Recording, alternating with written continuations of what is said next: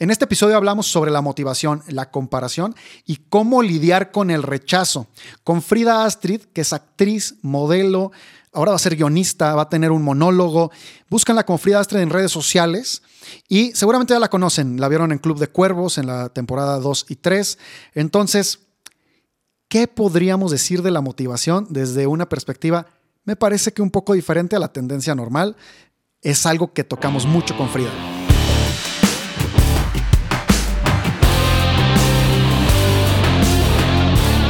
20, entonces sí, si, le, si le, echas la vista hacia atrás, pues has cambiado muchísimo y traes una carrera que necesita tiempo, pues, ¿no? Sí, la neta sí. La gente dice que es de resistencia y creo que más que resistir es ser pacientes, porque tampoco es que eh, estés resistiendo algo, o sea, el rechazo siempre está, pero más bien es de paciencia. Sí. De estar siempre constante y estar haciendo y estar creando y ser paciente, ¿no? Sí. Fíjate que yo, aparte de mis proyectos empresariales que ya sabes que siempre traigo, mi, libro lo estamos proyectando para convertirlo en una serie documental. Ah, chido. Y estamos hablando, y animada, o sea, es una mezcla con animación y, y real. Y estábamos hablando con el mentor y decía, güey, a ver, tienen que entender que justamente es un tema paciencia cabrón, güey. O sea, cabrón. porque la estadística de que llegues y la promuevas a Amazon, etcétera, es, es un monstruo. Entonces claro. vas, vas, a tener que zigzaguear 40 veces, y aparte que tenemos que ir a buscar obviamente a la mejor artista o este, que se involucre. Dice, todo vas a tener que tener paciencia, Santo Job. Este güey es animador de mucho tiempo del cineasta. Y dice, la animación, porque como supongo que todo el cine, dice, es paciencia, paciencia, paciencia, paciencia y dale y dale, ¿no? Y yo soy igual que tú. todo lo ¿eh? artístico, todo lo artístico creo que lleva muchos años de gestación. Por eso creo que un buen tip para todos los que se quieran meter en algo de arte o, algo del medio es que cada proyecto que creemos tenga una vigencia como atemporal. Claro. Porque si lo sacas en cinco años, y estamos hablando de AMLO, de Trump, ya vale más. Pues ya vale madre, ¿sabes? Entonces, como que sí siento que si es tu primer proyecto o quieres crear algo, sí un buen tip es hacerlo un poquito, sí vigente, porque pues todo el mundo eh, lo inspira los fenómenos sociales o, personales de, esa época, pero sí hacerlo un poquito atemporal, incluso en el humor, porque ya ves así películas de comedia que se crearon o se escribieron hace siete años y hasta el slang es diferente, las referencias son viejas, entonces como que... No, pues hay, hay stand-ups comedy de Estados Unidos que los ves echan una broma y yo digo, güey, no sé de qué hablan, cabrón. O sea, es un estando como de hace 10 años, están echando una broma súper, súper del momento. no Locales. no, y veo a la gente que se ríe y yo no entiendo qué chingados. Suele suceder, es por eso de la vigencia. pero es un gran reto. Oye, pues vamos dándole. ¿Va? Échale. Empezamos primero con las preguntas y luego nos vamos directo ya a cotorrear. ¿Te late? Venga. Sí. Bien. ¿Listos? Ahí va la primera. ¿Cuál es tu comida favorita y con quién te gustaría compartirla en cualquier parte de este mundo? Ok, ahí te va. Yo tengo un pedo con decir cosas favoritas, porque siento que me encasillo mucho, pero te voy a dar opciones. Soy una eh, foodie de closet eh, empedernida. De verdad que siempre estoy... Neta que si me dices, güey, de tu presupuesto, ¿cuánto te gastas en experiencias gastronómicas? Es muchísimo. De verdad, prefiero eso a cualquier bolsa, blusa, shopping, a mí me vale madres prefiero mucho las experiencias gastronómicas. Entonces, eh, la verdad sí me gustan los dates. Entonces sí la compartiría con mi novio. Tal vez me voy por la italiana ahorita para estar como la toscana, viñedos, comida italiana perfecta, ya sabes, como de una abuela italiana que te lo esté preparando, más el vinito de ahí de italiano padrísimo. Eh, creo que sí, ahorita me iría por eso. Oye, te volaste el cliché romántico, ¿eh? Claro, de la vida es bella. Nunca lo he hecho, tengo que hacerlo. Que es delicioso, qué rico. ¿Cuál es el momento más raro que te ha marcado hasta el momento? Eh, pues yo creo que es algo muy, muy cliché, creo que es algo colectivo. Creo que la pandemia ha sido extremo, bizarro, raro, eh, eh, personalmente también. Y creo que ese cambio que todo el mundo habla de es que la pandemia me ha marcado para esto otro. Yo no he tenido esa reflexión todavía porque quiero quiero dejar que el madrazo pase un poco, porque estamos todavía en medio de todo, sobre todo en nuestro medio, tú sabes. Pero creo que es lo más raro que me ha pasado, como hacer esto ya, todo online. Eh, eh, las redes sociales eh, en pandemia también se, se intensificaron y ahora no sé si te ha pasado que conoces a alguien en persona y tú piensas que lo conoces. porque lo sigues en Instagram. y, en pandemia todo el mundo creamos cosas en, en, redes sociales. Entonces, sí, lo que más me marcó es el, la falta de contacto humano pero paradójicamente cuando lo vuelves a tener piensas que sí estuvo, pero no estuvo. Y no estuvo, y se convierten como unos avatars ahí. Vamos a tocar ese tema ahorita. Le vamos a entrar, porque traigo una reflexión ahí y como me gusta tu cinismo en tus redes sociales, quiero abordarlo. Yo amo mi cinismo en las redes sociales. Yo lo, adoro. Oye, ¿cuál es tu mayor miedo? Mi mayor miedo, eh, pues la neta, yo creo que el fracaso. Yo, y siento que soy una persona muy exitosa en overall, pero si no, o sea, no llegar donde quiero llegar, esta visión de emporio que quiero crear, sí me causa mucho estrés. Híjole, el miedo a la expectativa, sí, claro. Ajá, exacto. No es tanto el fracaso, porque ¿qué es el fracaso, no? Pero sí la expectativa que tengo a mí misma y es que soy la peor jueza de Frida Street. Entonces, creo que ahí viene el problema. Oye, ¿estamos hablando en un espejo hoy o qué onda? Andamos igual, friend. Eh, ¿Cuál es la frase que más te inspira día a día? Cuando te, cuando te falta esta energía, dices esta frase. Ok, eh, pues no tengo un quote como tal, pero eh, la verdad sí me digo mucho de que sal a chingarle, sal a chingarle todos los días, aunque no salgas, ¿sabes? Pero sí, creo que automotivarte más que cualquier creo que va con las redes sociales. He hecho un par de videos sobre la no sé, no sé cómo llamarle, de las frases motivacionales. De verdad que se me hacen muy raras. Ajá, entonces no me encanta. Entonces prefiero como automotivarme y echarme porras en mi, en mi idioma, que es chingale, sal, parte de la madre. Obviamente hay días, ¿no?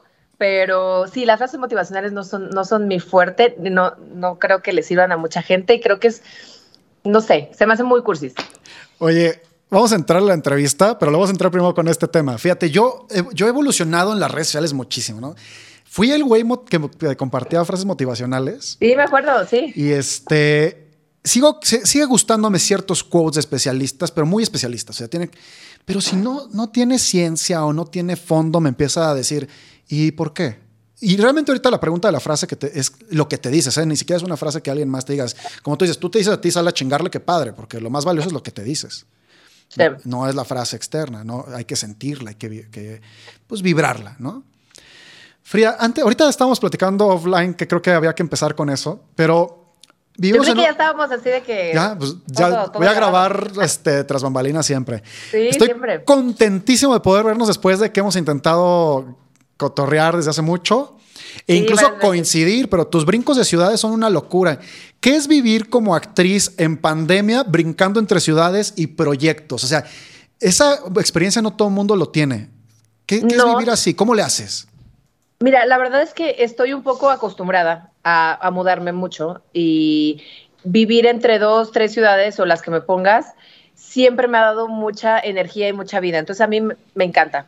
Eh, en pandemia sí estuvo muy raro porque pues obviamente las restricciones internacionales y demás, pruebas PCR todo el tiempo y es dinero, inversión, tiempo, estrés, ¿sabes? Eh, entonces sí estuvo muy extraño. Proyectos el primer, el, primer semestre de 2020, bueno, de marzo a septiembre tal vez sí se paró mucho la industria, pero de ahí ya empezó a sanarse un poco porque estábamos consumiendo tanto que los productores no podían parar de, crear contenido, ¿no? Pues porque la gente se la pasaba en su casa consumiendo series y pelis.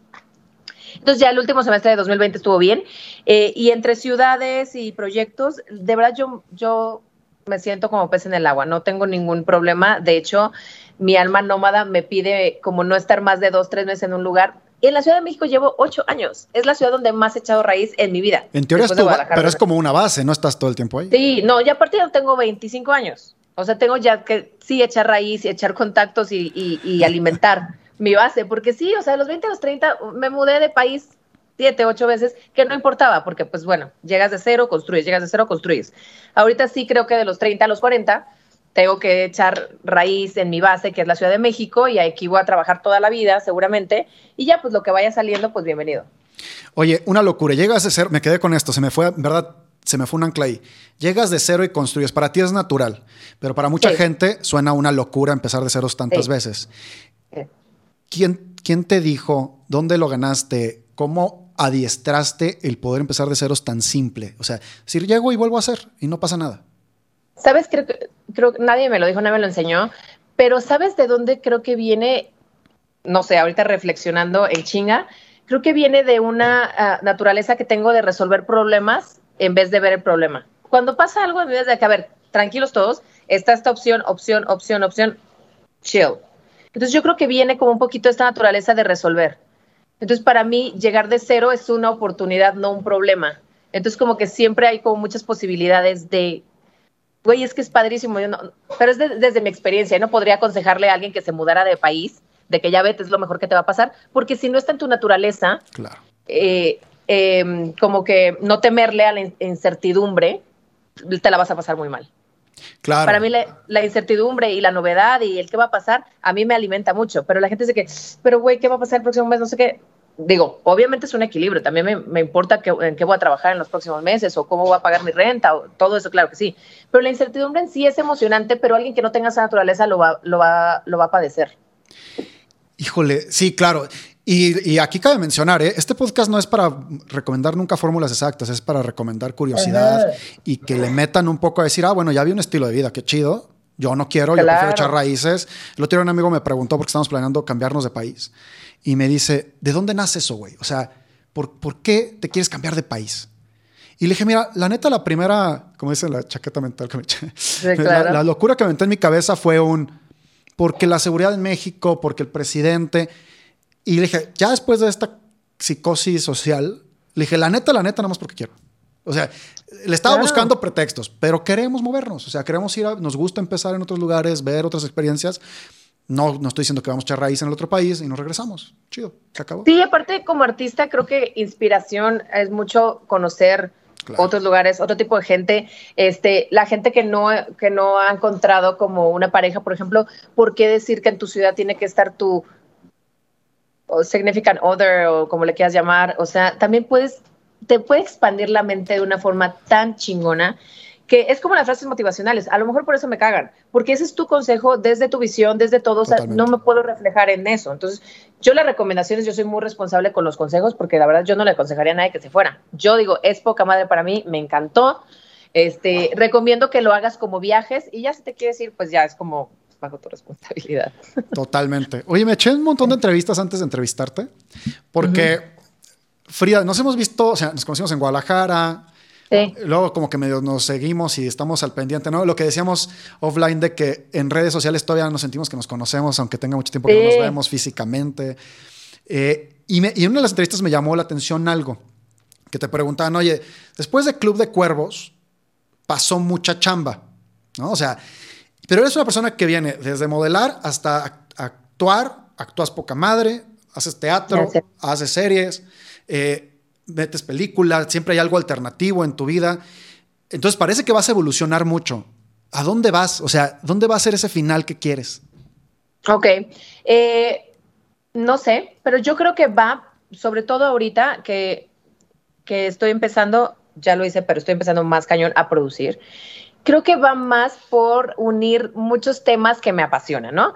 Por ejemplo, las mujeres en el cine, las mujeres produciendo, este, guiones, por ejemplo, creo que muchos actores y actrices mexicanos em, nos quejamos de los guiones. Digo, obviamente estamos felices de actuar lo que nos llega a las manos.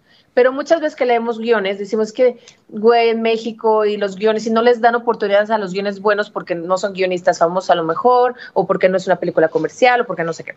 Entonces quiero quiero llegar a tener una productora chingona de cine eh, y adaptar, sí, y adaptar guiones eh, a cine. No sé si escritos todos por mujeres, pero me gustaría colaborar mucho con mujeres porque creo que podemos dominar el mundo. Y no lo hemos hecho, lo estamos haciendo poco a poco, pero creo que por ahí va. Y obviamente como actriz, actuar hasta que mi aliento me dé. La verdad es que lo que sea eh, de proyectos padres que me llenen, eh, personajes que, que, me sumen.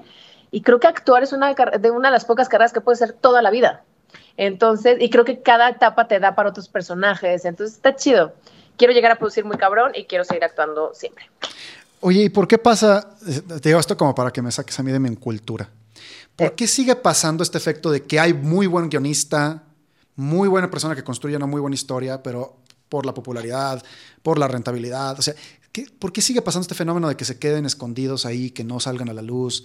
Porque siento que ya hay más apertura, pero sí, pero también percibo que hay todavía mucha, pues sacar a, ciertos jugadores que no son tan famosos de la escena, Em. pero que traen materiales espectaculares. ¿Por qué sigue pasando? Vale. eh?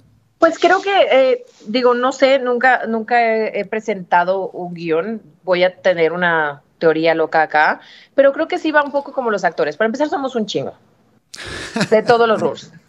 Entonces, para que cada quien tenga una oportunidad está cañón. Somos muchos, como en todas las profesiones, la verdad, son muchos doctores, abogados, todos, pero acá tienes que tener una ventana de que alguien te diga que sí. La diferencia entre todos los artistas y los demás es que los artistas queremos trabajar, pero alguien te tiene que decir sí. Un abogado, un doctor, lo que sea, pues su consultorio, su eh, private practice, lo que sea, y trabaja porque quiere. Nosotros tenemos que tener una ventana de alguien que nos diga que sí. Entonces creo que los guionistas eh, están pasando por algo así o han pasado. Son muchos, no sé quién tenga que leerte para que tenga una oportunidad, no sé con quién te tengas que relacionar para tener esa oportunidad, para llegar a la cabeza indicada que diga, ah, ok, va, quiero producir esta, esta, esta peli, no sé si tenga que ver con relaciones públicas también en escritores, eh, que te venda el nombre de un escritor de la película de tal. Entonces, sí creo que va por el mismo, por el mismo camino todos, ¿no? Porque pues sí es de relaciones, no es lo más importante, sí es el talento, pero no es lo más importante. O sea, hay muchísimos factores para que alguien haga un guion. También creo que subestiman a la audiencia, sobre todo la mexicana. O sea, porque pues es lo que conozco, ¿no? Entonces como que dicen, güey, hay que hacer una película ahí comercialona porque pues es, güey, es lo que vende. Entonces, si consumimos mucho de eso, también se va a seguir haciendo de eso. Sí. Entonces, entre más, eh, no es reeducar a la audiencia, porque creo que toda nuestra generación, y, y- incluso nuestros papás, eh, o, o mis sobrinos, o los hijos de mis amigas, sí van a traer, traemos un chip de, güey, queremos eh, cine de arte chido, o reflexivo, o lo que quieras, pero, pero la mayoría de la audiencia a lo mejor está consumiendo otra cosa. Entonces, pues también se va a seguir produciendo otro tipo de cosas. Qué locura. Fíjate, me decía, un día lo escuchaba, escuché en la radio, no, no, no me decía a mí, a mi tocayo Gonzalo Ontiveros, ¿no? Aquí en Guadalajara. Que lo amo y lo odio. O sea, es como este tocayo que dices, güey, de repente das unas opiniones que me chocan, pero me gusta, a mí me cae bien la gente auténtica, aunque me caigan mal. Genuina, claro, sí, sí, sí. Entonces me dices, ya sabes qué esperar, ¿no? Y decía algo que me gustaba mucho, dice, mientras nosotros incentivemos en los medios dar lo mismo de siempre, tampoco podemos dibujar una nueva sociedad. O sea, también tenemos que, que ciertos eh, tomadores de decisión empujar a nuevas opciones. Porque seguramente si me pones la otra opción en la mesa, le entro, ¿eh? Pero no las vemos. Claro. Entonces, claro, claro. hay como una chambita ahí fuerte por hacer, ¿no? De Sí, claro, sobre todo, o sea, también eh, la venta de taquilla, ¿no? Por ejemplo, yo veo mucho en, digo, no es por malinchismo nada, simplemente es un fenómeno social. Sí, sí, veo sí. mucho fuera de México que, güey, una actriz que yo nunca he visto en la vida, que la googleo casi casi su primer película y está en una película de prota en una historia poderosa y se la dan a ella porque ella hizo el mejor casting y dijo el director, güey, quiero a esta morra. Aquí es bien difícil encontrar eso. O sea, yo nunca, o sea, por ahí debe haber historias, quien me vea y me, me que nos escriba de estas actrices que les ha dado la oportunidad un director o un productor que sea su primera película y haya sido un putazo. Estaría súper chido saber más y más porque eh, no sabemos todo, pero sí aquí es, pues, quién te vende la taquilla, ¿no? O sea, qué actriz famosa va a estar o qué actor famoso va a estar. Pareciera que vamos a ver la de, mm, en vez de, güey, te recomiendo tal peli porque es tan poderosa Porque la historia buena. que te vale madre, te vale madre quién sea el actor, ¿sabes? Híjole, me acabas de hacer reflexionar durísimo porque estamos preparando un proyecto que tiene que ver con, con arte, no con arte, con documental. Y el razonamiento del equipo es buscar a la actriz o al actor que te venda. Claro. Y me acabas de dar así una reflexión de baldazo de agua fría de, híjole, Frida, chingado, ¿para qué te entrevisté? Es que es lo primero que pensamos, Sí, es claro, güey. Yo también estoy escribiendo una serie y digo, güey, pero pues ¿quién puedo meter aquí que pues sea una llave que me abra camino hacia las cabezas de alguna plataforma? Porque pues sí, es de que, güey, pero ¿quién sale? Siempre te van a preguntar. O sea, no es que esté bien o mal, es un fenómeno que está y lo tienes que tener en cuenta. Pero si tú, si a ti, si tú haces un casting y te mueve más una actriz o un actor que nadie conoce, güey, haz estrategias, porque eso va a ser más poderoso Claro. que tener a cualquier eh, cuasi famoso o famoso que no te mueva tanto como tú querías. Sí, que no se comprometa a la hora, porque si ya soy Ajá, famoso, ya dar- me voy, chido. Ajá, entonces puede ser, o, o sí se puede comprometer cabrón, pero a lo mejor no era tu ideal, güey, que tú viste a una actriz o un actor que no conocía a nadie y dices, güey, es que es, es él o es ella, ¿no? Claro. Y a lo mejor los famosos están en roles secundarios, pero a quien te movió, pues a lo mejor no es famoso. Entonces por ahí hay estrategias, estrategias mercadológicas que se pueden hacer, pero ya. Oye, qué genialidad. Bueno, oye, le- quiero, quiero que platiquemos con, con la actriz, no nada más la actriz. Pero voy a hacer una pregunta intermedia antes de eso. Si no fueras actriz, ¿qué harías? Eh, pues sería mercadóloga. Fue mi primera carrera y creo que eh, soy muy creativa. Me metí a mercadotecnia por eso. Estaba entre mercadotecnia y nutrición. Pero, pues porque empecé de modelo muy chiquita, entonces dije, güey, nutrición, claro, siempre. Pero, güey, ya que me di cuenta de, de todo lo que conlleva nutrición, ya no era como mi onda. Entonces me fui a mercadotecnia. Entonces yo creo que sería mercadóloga y por ahí tal vez, ¿sabes también por qué quería ser mercadólogo? Yo quería ser manager de, de artistas en algún ah, punto. Como que se me hacía muy interesante este ser sharky eh, negociando y meter a mis artistas en todo. Nunca lo he, nunca lo he hecho y creo que ya no lo haría, pero sí, se me hacía muy interesante, sí. Oye, qué chido. Mira, hay algo que a mí me quita el sueño contigo. Este, les decía ahorita en la presentación, ¿no? Es, Astrid es súper, súper ¿Puedo decir que tienes un humor cínico? ¿Será la palabra correcta? Sí, puede ser cínico, puede ser sarcástico. Sarcástico. Pero tiene una, una pelea activa, le voy a poner peleas, entre comillas.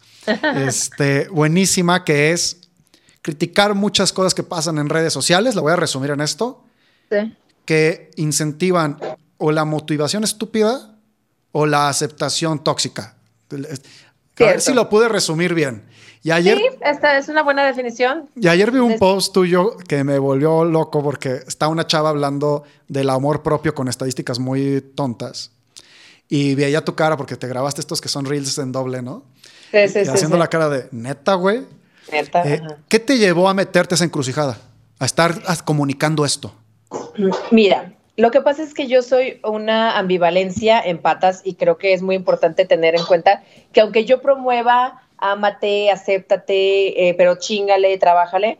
A mí me cuesta un chingo. Por eso, por eso estoy en esa lucha. Es que, como, para empezar, ¿quién nos da, me voy a incluir, la autoridad de educarte o motivarte o eh, hacerte sentir bien desde un lugar como esta chica, ¿no? Que bueno, ahorita te cuento eso. Eh, entonces, yo sí tengo esta lucha de que, güey, en Instagram todos son eh, health coach, eh, médico de almas, sanador, pero DJ en las noches, fotógrafo. Güey, no. O sea, no podemos ser tan irresponsables como para usar las redes, que aunque tengas 100 seguidores, hay 100 personas que te están viendo y, y, puedes moverle algo a alguien que no va por ahí, ¿no? Entonces, pues yo que he estado tanto en el, en, el medio artístico y que neta el rechazo es mi desayuno, comida y cena, digo, ¿cómo me estás tratando de subir la autoestima diciéndome que le gusto a alguien por ahí? Güey, no. O sea, el chiste es gustarte tú, ¿no? O sea, motivarte tú. Por eso chingale tú. Me puedes decir mil frases motivacionales. Pero si yo no me lo digo a mí, güey, no me voy a salir de mi cama, ¿sabes? Entonces, sí, como por ahí viene la lucha de que todo el mundo se cree todo ahorita.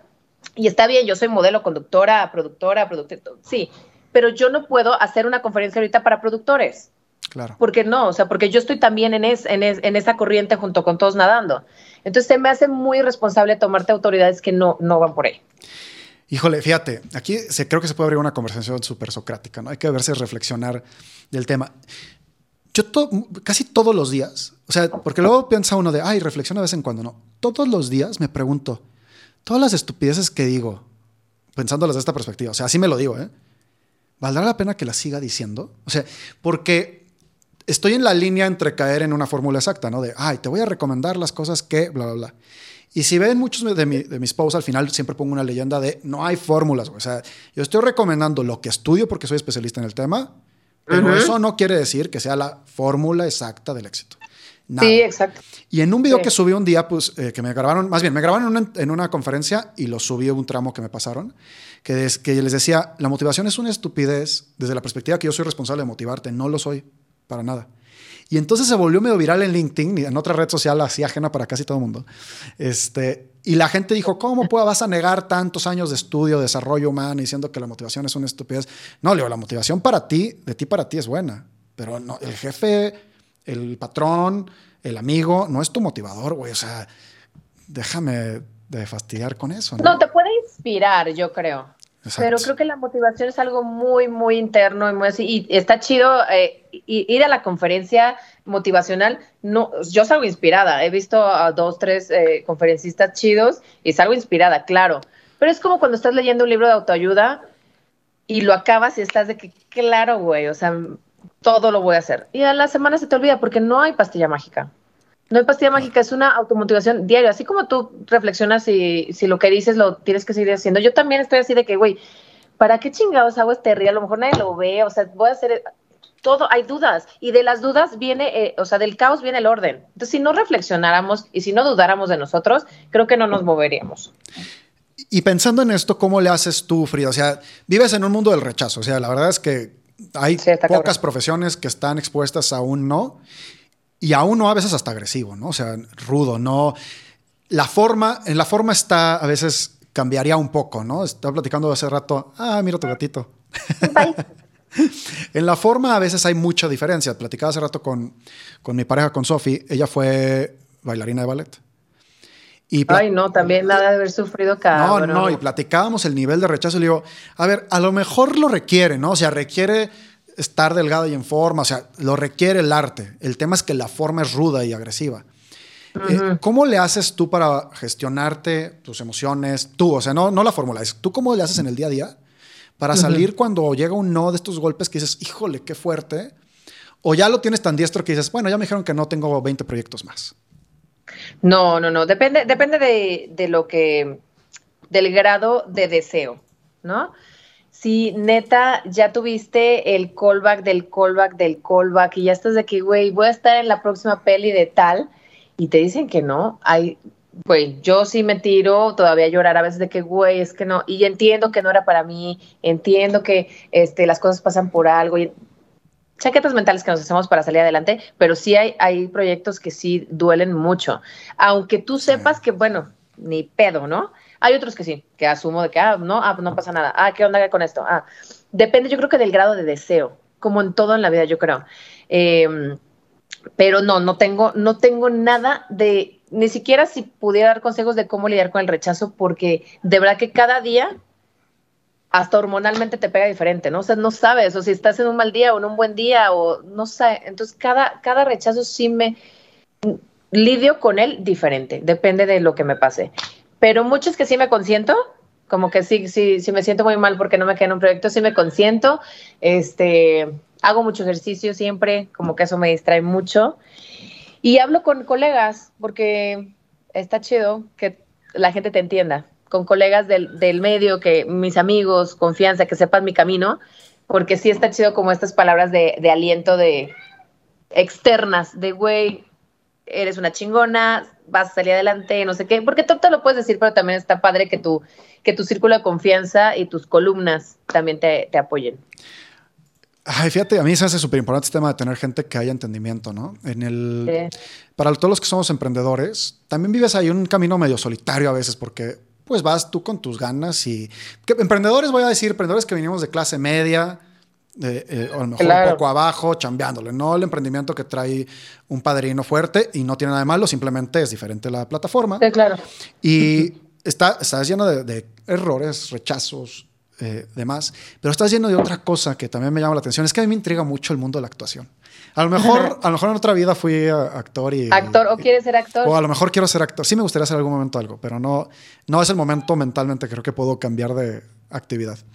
Eh, pero hay otra cosa que pasa. Hay muchísima envidia.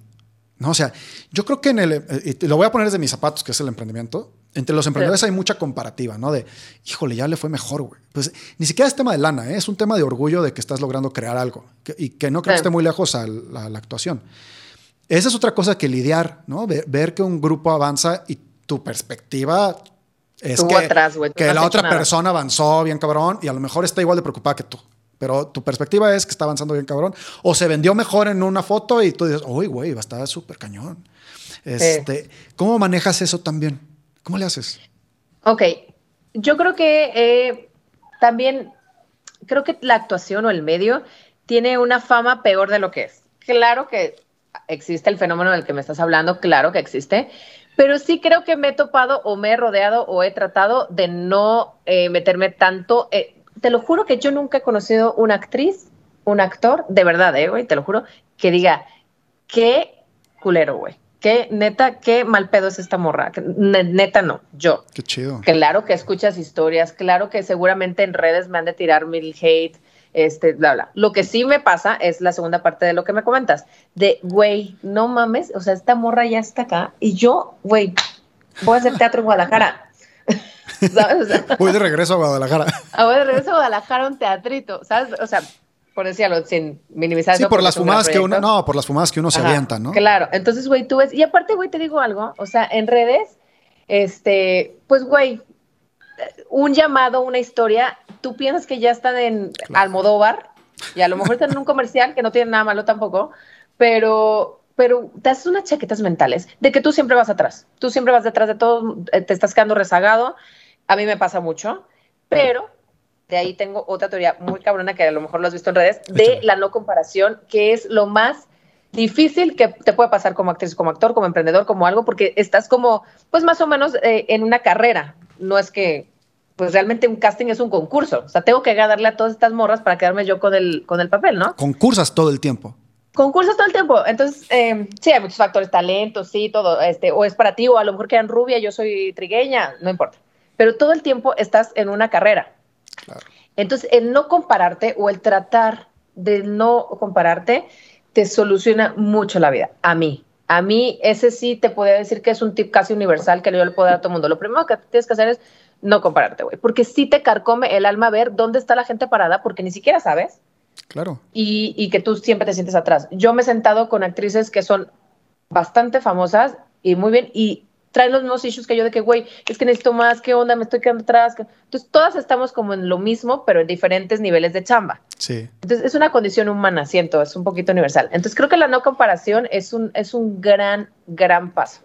No, no, no, yo creo que también sin duda es algo súper universal. A mí me pasa muchísimo, yo creo que sí es uno de mis monstruos la comparación. Lo he intentado trabajar muchísimo porque si antes era de, veía y decía, híjole, ya me quedé atrás. Y luego como que hace un año tuve una pausa, antes de pandemia como que ese año fue muy de pausa en mi vida, no, no avanzó nada. Y, y decía, no, ya, güey, el 20, con todo voy a recuperar lo que perdí, ¿no? Entre comillas.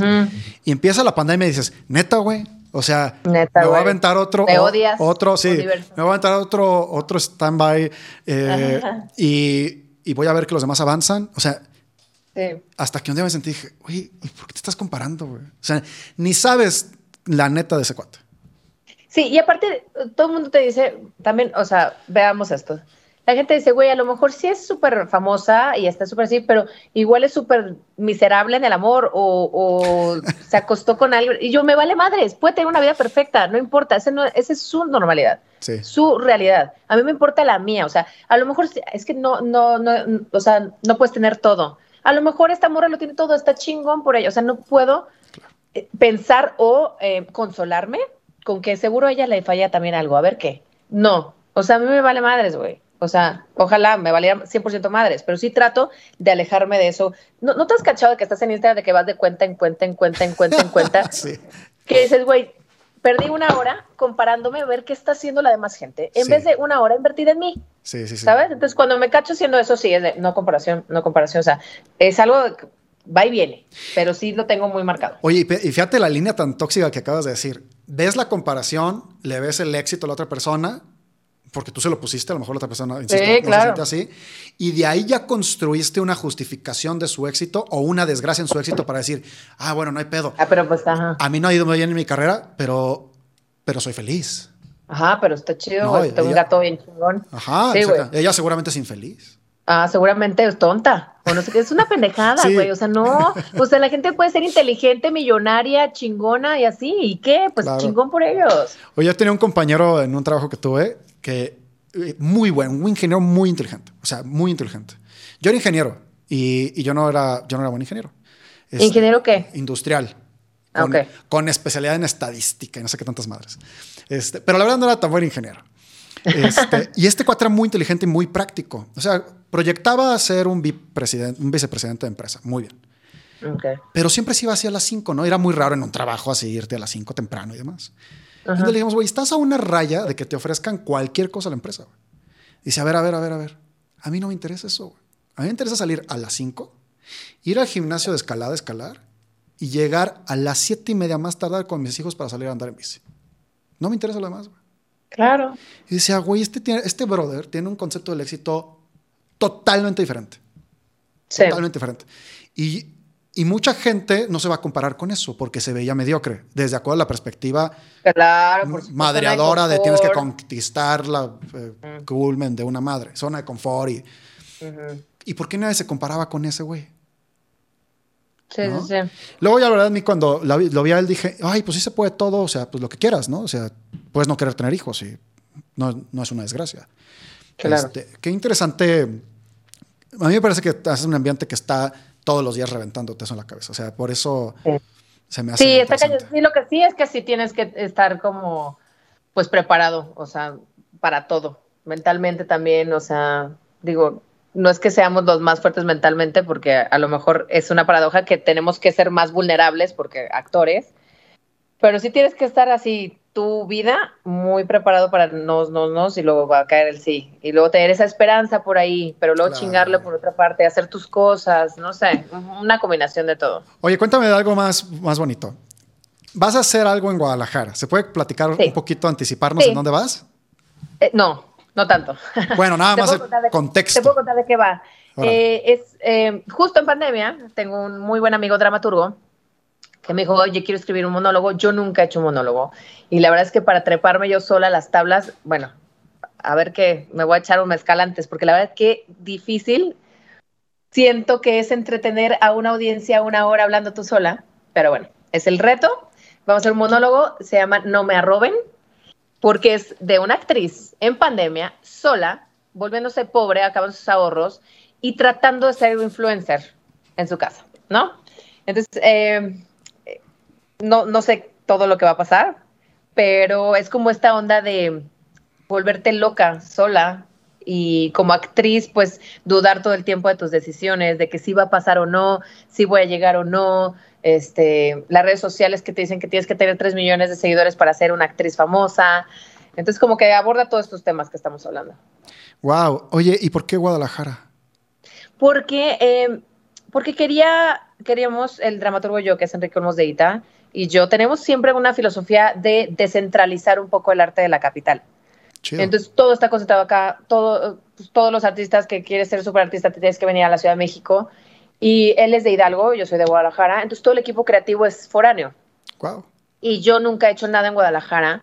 Entonces decidimos como pues, el director, vestuario, escenografía, iluminación, todos son de allá. Entonces decidimos estrenar allá. Y de ahí movernos. Tenemos ahí una mini gira de 30 funciones por Jalisco, Guanajuato, también la Ciudad de México la vamos a tocar, obviamente. Y ya es como sacar un poquito el arte de acá. Oye, eso me gusta mucho porque el otro día fui a una entrevista y decían, es que en la ciudad, ¿no? Me contestó así. Y yo, ¿cuál ciudad? Pues la Ciudad de México. O sea, como que es obvio que si digo la Ciudad de Ciudad de México. Güey, pues todas son Claro. ciudades. No sé de qué estás hablando. Es Por que- este es nivel de centralización. ególatra, es como yo, o todos, que decimos, güey, la industria. ¿Cuál industria, pendeja? O sea, no- yo creo que existe solo la industria porque es la industria del entretenimiento. Hay miles de industrias, pero eso decimos que la industria es súper difícil. Entonces, ¿qué? ¿cuál industria, güey? Bueno, Sí, sí, pues es que la verdad es que pues, a fin de cuentas hablamos en donde estamos, ¿no? Eso es, claro. o sea, sí, da sí. uno consejos desde donde está, no desde donde está el otro, por decirlo de esta Claro. manera. Sí, pero lo de la ciudad, ah, es que aquí, por ejemplo, yo también llegué y así, es que eres de provincia yo. O sea, sí, pero, güey. what the fuck, o sea, es algo geográfico. Ellos piensan que es algo mental, cultural, eh, eh, de educación, y no. O sea, aquí mu- mucha gente sí piensa como que es algo más mental que geográfico. Realmente es geográfico. O sea, o sea no nací en la Ciudad de México, pero, pues, güey, ¿cuál es la diferencia, sabes? Claro. Oye, cuando te preparas, o sea, estás haciendo este rollo, ¿no? Estás apuntando, o sea, estás haciendo un guion, están armando todo un concepto que creo que yo creo que lo más retador que hay es hacer monólogos, porque, sea, yo, Yo creo que hay creo. dos genios en el mundo. Chécate esto, ¿eh? A ver. Uno, los güeyes que inventan algo, las mujeres que inventan algo, o sea, son, son unos genios. O sea, lo que está pasando en el mundo hoy de inventos de todo tipo, chido. Y dos, los actores y comediantes. A mí me parece, Ok. o sea, una cosa que hace que se mueva el mundo porque cambia, porque te da tecnología, por todo lo que tú quieras. Y del Sí. otro lado, una que te hace que te entretengas. Eso se me hace un, eh, un cambio mundial, cabrón. O sea, eh, Sí. eh, se me hace impresionante. Pero eso, ¿qué preparación? ¿Cómo te preparas? Eh, pues depende del personaje. No, no sé mucho, todavía no he leído el, el libreto completo. Pero en realidad, ¿cómo te preparas para un personaje? Uno, uno, así básico, que de verdad es algo hasta técnico, es memoria. Si tú llegas, porque hay de todo tipo de actores, hay actores que no se aprenden el texto hasta un día antes, casi casi de la primera función. Pero si tú llegas con un texto, que un monólogo van a ser, no sé, 50 páginas en tu cabeza, imagínate, este, ya puedes jugar un chorro. Entonces, primero es texto, me preparan texto, y dos, depende de lo que necesite el personaje. Si el personaje es una boxeadora, bueno, pues un poquito de training en eso. Si el personaje eh, es súper espiritual, no sé qué, bueno, sí investigo un poco del rollo. O sea, depende yo creo que del personaje cómo te prepares, pero en realidad llegar un poco a ver qué pasa, también es muy fresco y es muy lindo como actor, actriz, porque si mecanizamos todo, no, no, no pasa lo que, lo que deseamos. Ok. Si mecanizas todo, no pasa lo que tú deseas. Sí. ¿Esto es lo mismo que improvisar? O, es simplemente dejarte ser en ese momento? Exacto, haz de cuenta, yo, sí, improvisar em, es realmente no saber ni qué vas a decir, pero ya un texto que lo repites tanto, hacerlo fresco es, es difícil. Hacerlo como que se me está ocurriendo ahorita es difícil. Entonces, si tú llegas dispuesto a, a lo mejor esto eh, es lenguaje o lingo muy de actores, pero a ver si lo puedo traducir. Si tú llegas dispuesto a ver qué pasa con el texto en la cabeza ese día, a ver qué pasa, eh, eh, es muy interesante. En vez de, ok, aquí agarro el vaso cuando digo esta cosa y aquí no sé qué. Entonces, si el, a ver qué pasa, digo, el vaso ahorita ni lo quiero ver, güey, porque me corté hace rato pasan otras cosas. Entonces, a ver, llegar dispuesto a ver qué pasa ese día es lo más importante. ¿Cómo juega un papel? A ver, te voy a dar la referencia. Vi un video de un actor, que, un TED Talk de un actor, no me acuerdo su nombre, ahorita me acuerdo. Pero bueno, y este cuate dice, mi actuación mejoró en el instante que dejé de pensar en qué hacía yo y me entregaba a ayudarle al de enfrente al mejor desempeño habido. O sea, que ese güey cuando me viera actuar conectara al mejor nivel. Ahí cambió toda mi atención por entregarme, por darme. ¿Cómo le haces también para aprender eso? Porque la actuación también tienes un tema centralizado, es yo tengo que desempeñarme bien y demás. ¿Cómo cambias ese switch a integrarte a un elenco o en el caso de un monólogo, a entregarte al público, ¿no? Porque integrar al público, ¿no? Como un Franco Escamilla haciendo un stop comedy y hacer que el público se sienta parte de, es otro juego que hablarte para ti. Sí, claro. Eh, creo que es, es muy también muy básico en la actuación, ser muy generoso y actuar casi casi para el otro. Es muy interesante lo que dice él porque en realidad sí es eso. Porque cuando yo te estoy tratando, cualquier comunicación y cualquier guion y cualquier todo, quieres comunicar algo y más o menos convencer a alguien. Por ejemplo, yo ahorita te estoy tratando de convencer de que lo que te voy a decir, esta teoría que yo tengo, está súper chida. lo, que, lo único que estoy tratando de hacer, no me estoy concentrando en cómo estoy reaccionando yo. Yo no sé si estoy frunciendo esto o esto. Quiero que tú me entiendas que es importante estar más para el otro que para ti, porque si me concentro en mí, ya perdí todo lo que tú estás haciendo. ¿Sabes? Es eso, es como en la vida. Cuando tú estás peleándote con tu novia, lo que quieres es que te entienda, que te escuche y que te perdone o que lo que sea. No estás en, ti. Claro. Estás en ella. ¿Sabes? En que, güey, por favor, entiéndeme, entiéndeme, veme a los ojos. Y si ella llora, a lo mejor te conmueve a ti, o si ella te grita, eh, algo pasa en ti. Entonces, si tú estás concentrado en la otra persona y dándole todo, en ti pasa todo lo que debe pasar. Wow, qué bonito. Sí, está bien chido. Qué bonito. Nunca había escuchado que fueras que, que, la palabra generoso en este ambiente. Sí, entonces para mí sí. Y eso es un compañero súper generoso, es un actor súper generoso. Lo decimos mucho de la mente cuando realmente sabes que no está de ególatra y nada más de que tengo que decir mi línea y me vale que te pisé tu pie y no dijiste la tuya, ¿sabes? O sea, si eres generoso, realmente estás para el otro actor o actriz, maravillas pasan. Qué genialidad. Sí. Oye, una cosa que, me gustaría preguntarte, la voy a retomar, a lo mejor pensaste que no, que no la iba a retomar, o a lo mejor ni te acuerdas. Las mujeres podemos gobernar el mundo, decías ahorita. Yo soy un convencido. Dominar, déjate de gobernar, dominar. Sí, gobernar es lo de menos, ¿no? O sea, podemos poner a gobernar a alguien. Exacto. yo soy un convencido que es la era que va a empezar a pasar eso. Este, La tendencia es muy clara, pero aparte creo que nos conviene. O sea, no, no, no es un, no quiero decirlo como un discurso charronero de yo creo en la equidad de género, no, no como cliché, sino es, creo que conviene, creo que conviene hasta de ventaja económica, eh, le da activa al mundo de otra manera, creo que conviene, ¿no? Y sí o sí, se va a dar la tendencia. ¿En qué momento nació en ti este efecto de decir, la neta tenemos que apoyar a que pase que haya más mujeres guionistas, que se vean en la pantalla, que, o que no se vean en la pantalla, que tomen el control. Eso es dominar, ¿no? Pues ya me hiciste la historia. Que construyan las nuevas historias, porque la, yo creo que el dialecto y la historia que sale en el cine, en una serie, en un teatro, sí construye sociedad, o sea, sí o sí va a dibujar algo. Eh, sí. ¿Dónde nació este efecto tuyo en, meterte a este tema y empezar a hablarlo? Porque no, no, te lo había escuchado tan marcado y ahorita dije, wow, qué bonito. Sí, creo que, creo que no, no, no puedo definir un momento, sí, se ha ido construyendo, fíjate. Em, hace, cuando llegué a la Ciudad de México no tenía tanto este tema, que fue hace ocho años.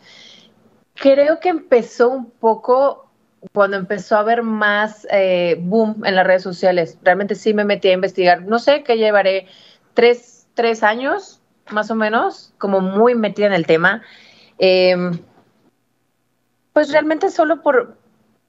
Es que a mí se me hace como hasta sentido común que todos tengamos las mismas oportunidades. Entonces, se me hace hasta de derechos humanos de que, güey, o sea, ¿puedo yo ser presidenta si quiero? Entonces, güey, todo lo que pasa en, en otros, en Afganistán y cosas, se me hace, güey, surreal, surreal. Entonces, a mí, derechos humanos básicos, cero extremista, sí voy a marchas feministas, sí, o sea, sí me gusta, sí me gusta apoyar y ser, hacer sororidad pero en realidad es un discurso muy básico. O sea, realmente solo quiero tener la misma oportunidad que cualquier hombre. O sea, va más allá de todo y que ojalá, güey, o sea, utopía, yo creo, ojalá, ojalá socialmente no se mate a ninguna mujer por ser mujer. Pero eso está más allá de mis manos. Eso es otra cosa como social, gubernamental, este, otro clima. Pero en, en mi medio, yo lo único que quiero es que me paguen igual que este güey, que es igual de famoso que yo, no puedo pedir lo mismo que Kevin Spacey, y que pueda castear para lo que sea sin importar mi género, ¿sabes? Entonces creo que es derecho humano básico, ni siquiera es como un discurso que te diga es que las mujeres. No, no, no, es algo muy básico. Güey, es derechos humanos básicos. Bueno, y resumido a lo que tendría que pasar, o sea, no... Sí. podemos hablar de muchos temas alrededor de esto, pero claro. el resumen es derechos iguales para todos, ¿no? O sea... Claro, güey. Y profesionales, ¿no? Que también el, tema profesional sigue siendo un tema complejo. Laboral, güey. O sea, en México justo estaba viendo, un amigo me puso, de 10 personas sin educación, 6 son mujeres. Y creo que por cada dólar, creo que ganamos 40 centavos de dólar, algo así. O sea, estaba viendo como las estadísticas, no me creas todo, ahí investiguenlo, pero sí es algo así choqueante de, de, sueldos. Entonces, este, pues está cabrón, güey. O sea, que, güey, pues págame igual y dame la oportunidad nada más por ser persona, ¿no? Digo, no me vas a castear para ser este Benito Juárez, ¿me entiendes? Pero, o sea, you know what I mean. Y luego centramos la pregunta, fíjate, en el qué quiero, ¿no? Derechos, obvio. Pero ¿qué nos va a dar? O sea, ¿qué, qué le va a dar a la sociedad? Porque este es una... Es un discurso que hay que pensarle mucho todo el tiempo y hay que, yo creo que hay que reflexionar porque está evolucionando esto. Y cada vez que veamos un término nuevo, un concepto nuevo, de, de repente hay que clavarse en analizar qué más va a cambiar, porque va a estar evolucionando durísimo. Pero bueno, ya logramos derechos. ¿Qué, ¿Cuál es el beneficio esperado social? déjate tú nada más el, que ustedes tienen que tener. El, ¿cuál, ¿cuál, crees que es el beneficio que pase socialmente? Por lo menos en tu, en tu, en tu gremio. Pues. Sí, yo creo que es un cambio social eh, de lo individual y de lo colectivo, ¿no? Yo creo que si uno, ningún hombre se ve amenazado porque haya una directora en vez de un director, es un cambiazo que, nadie se sienta amenazado si una mujer está en control, perfecto. Que nadie se sienta amenazado ni, ni eh, ofendido si yo gano igual o más que alguien, ¿sabes? Entonces creo que el cambio social más bien va a como mentalidad y eso este, va a permear en que pues todos nos podamos ver como iguales. Entonces nada va a ser choqueante, todo va a ser normal. Entonces si llegamos a esa normalidad, eh, no va a haber noticia de que ahora las mujeres pueden hacer esto. Claro. ¿Por qué será noticia, güey? Es como si te digo, ahora los hombres pueden votar. O güey, o sea, ¿por qué será noticia? O sea, claro que pueden votar porque sí, ¿no? Entonces, creo que em, socialmente no me puedo imaginar qué va a pasar cuando, cuando llegue, lleguemos a, tomar más control o lo que sea, o lo, como lo quieras llamar. Pero creo que en mi medio y todo, creo que va a ser la normalidad que nadie se sienta ofendido o amenazado por una mujer. Que, güey, se me hace muy normal, muy básico. Sí, es muy básico, muy, muy, muy básico. Pues, estoy encantado de platicar contigo porque podría platicar mil temitas, ¿no? Yo creo que las veces que nos hemos visto baboseamos en, en mil cosas, pero ya casi vamos a terminar. Eh. ¿Cuál es tu pregunta favorita? ¿Para yo hacerle a la gente o que me hagan? No, que, te- que tú le hicieras a alguien para abrir una conversación. Ah, Imagínate que me empezaras a entrevistar ahora tú a mí. ¿Cuál sería la, la pregunta que digas? Aquí, Gonzalo. Es que yo tengo lo de rápida y curiosa que hago mil preguntas en chinga. Este, te la puedo hacer si quieres. A ver, Duramos dos minutos. órale. Te la voy a hacer, va. Ándale, a ver si no me ponen aprietos. Y contesto en No, chinga. cero, cero. Ahí te va la dinámica. Va. Yo te hago un chingo de preguntas. No pienses nada, porque eres medio overthinker, ya te vi. Sí. Entonces no pienses, lo primero que se te venga a la mente, es, eh, eso me contestas. A ver, órale, déjame. ¿Ok? Échale. Déjame abrir mi archivo porque no estaba preparada. No, vamos a hacer aquí ya doble, doble cosa. Voy a echar Ajá, una respiración y ya, échale. Va, ¿estás listo? Sí, ¿Qué es lo que más te gusta de tu chamba? eh, hablar. ¿Te pones nervioso siempre qué? Hablo en público. ¿Quién es alguien a quien admiras mucho? A mi pareja, Sofía. ¿Con qué, con quién te gustaría trabajar? Ay, güey. Eh, con Seth Godin. Es un autor muy famoso. ¿Qué, qué superpoder te gustaría tener? Volar. ¿Cuál fue tu primer trabajo? Eh, ingeniero en una industria farmacéutica. ¿Cuál es tu grosería favorita? Chingado. Algo que nunca falta en tu refri. Eh, leche. ¿Tu drink favorito? Cerveza. ¿Cuál era tu caricatura favorita de chiquito? Uy, Dragon Ball. ¿Tu celebrity crush? Eh, ay, que esto cambia muchísimo. Es- Una. Eh, eh, ayer estaba viendo a Anne Hathaway. Oh, muy, muy guapa. ¿Qué es algo que te molesta mucho de la gente? Que no sea auténtica. Una fobia que tengas. No sé. No sé. ¿Un miedo? No sé. ¿Qué verdura odias? El chayote. ¿Perros o gatos? Perros. ¿Tu mentira más recurrente? Eh, mis posts en, en redes sociales. Ok. Todo está si perfecto, yo soy güey. rápida, si yo soy rápida y curiosa, ¿tú qué serías? Curioso. No. De- mis dos adjetivos son Ah. rápida y curiosa. ¿Cuáles serían tus dos adjetivos? Eh, pensador y creativo. Bien. ¡Órale! Prueba superada. ¡Qué bueno está esto!